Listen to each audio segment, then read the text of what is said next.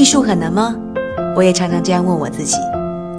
如果很难的话，为什么我们听一首歌会掉眼泪，看一部电影会和主人公一样同喜同悲？其实我们每一个人都有艺术感知的能力，只是现在好多艺术对我们太草率，他们高高的摆在那个地方，又不告诉你是怎么回事儿，好像离我们特别的遥远。其实拨开他们晦涩的外衣。你可以和易公子一样，看到里面很多作品很动人的故事，和我们一样很真实的感情。这个时候，你就会发现，你比你想象中懂艺术。想在第一时间收听我们的节目吗？您可以关注微信公众号“意外艺术”，和两百万人一起疯玩艺术。你也可以在喜马拉雅 App 上直接订阅我们的专辑，随时随地提高审美情趣。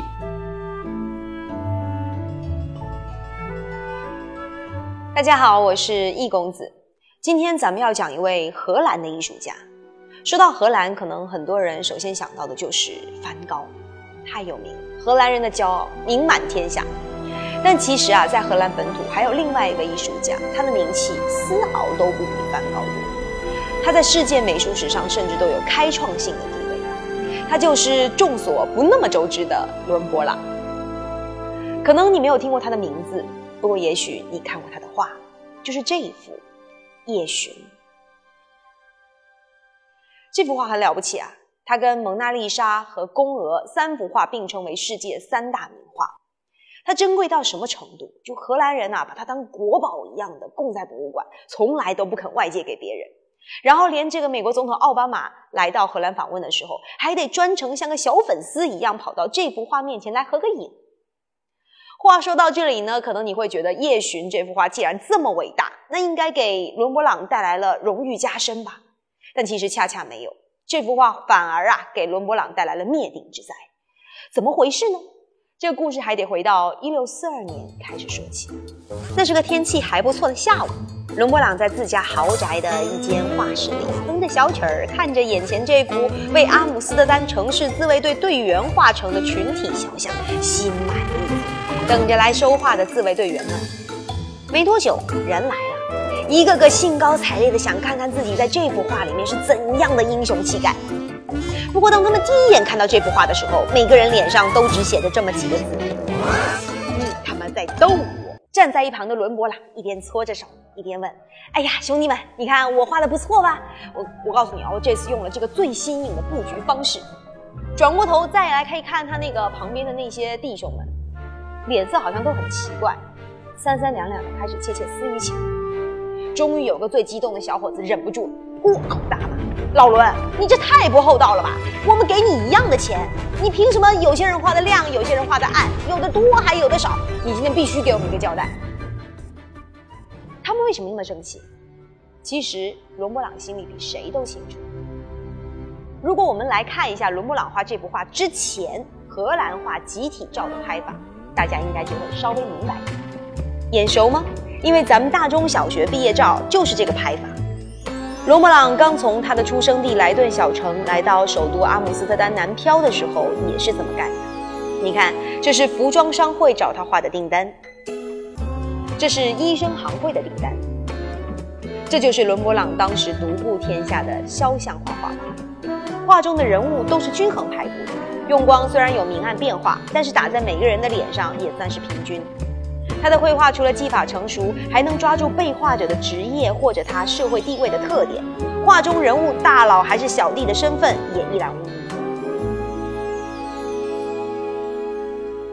也正是伦勃朗早期南漂的时候画的这些画法呢，使他在整个阿姆斯特丹声名鹊起。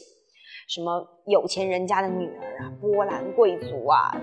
那个什么商行里的人、大臣啊，都纷纷找伦勃朗画肖像画，找他画这个肖像画，反而成为了当时的一种社会风潮，而且是贵族人士的装逼必备。他们见面都得互相问啊，哎，你请伦勃朗画过肖像画？哎，你们单位挂没挂伦勃朗的肖像画？没有啊？哎呀，你们真不时髦。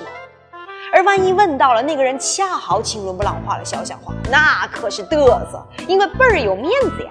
伦勃朗就这样风行了几年。有一天，他有一个好朋友叫班宁科克，他呢是呃阿姆斯特丹自卫队的队长。他找到伦勃朗，跟他说：“哥们，我们这个事业单位要定制一幅群像画，你来画。哎，我跟你说，你这个小心不能有失水准啊！伦勃朗答应了，不过他的心里呢开始盘算出了另外一个计划，他打算要开创出一个新的肖像画的标准，引起一个新的风潮。于是就有了我们节目一开始前的那一幕。这场闹剧啊，就在自卫队员们的骂骂咧咧的不满当中收了场。原本以为灾难就结束了，但是没有想到第二天灾难才真正的开始。伦勃朗发现这些自卫队员们开始把不满和诋毁散播在城市里面，于是这些原来找伦勃朗画肖像画的金主。见面打招呼的方式就换成了，哎，你知道令伦勃朗给那个自卫队友画的是什么鬼呀？哎呀，他不收了钱吗？按以前的路数画就好了，非得要整这些有的没的，是，真是。当时的有钱人因为艺术欣赏品味很缺乏，都喜欢跟风。一听别人这么讲，金主就不找伦勃朗画画了。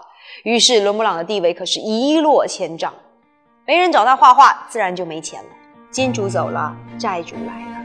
花了无数时间收集的古董珍玩也只能变卖，就连家里的大别墅也得拿去抵押。就在这个时候，连他最深爱的妻子也因为得了肺结核离他而去。这下他真的一无所有，龙布浪只能背着一个破破的包往贫民窟走去。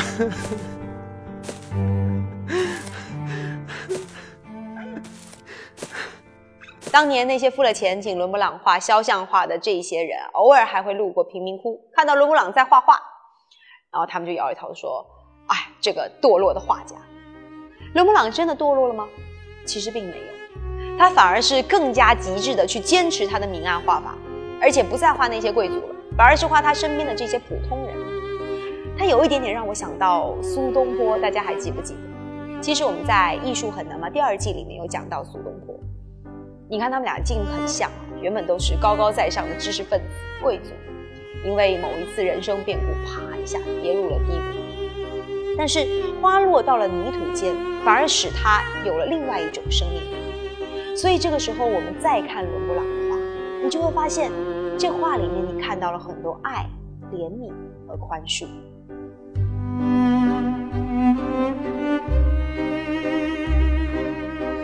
每个艺术家或多或少都曾经经历过，或者正在经历一些生存问题。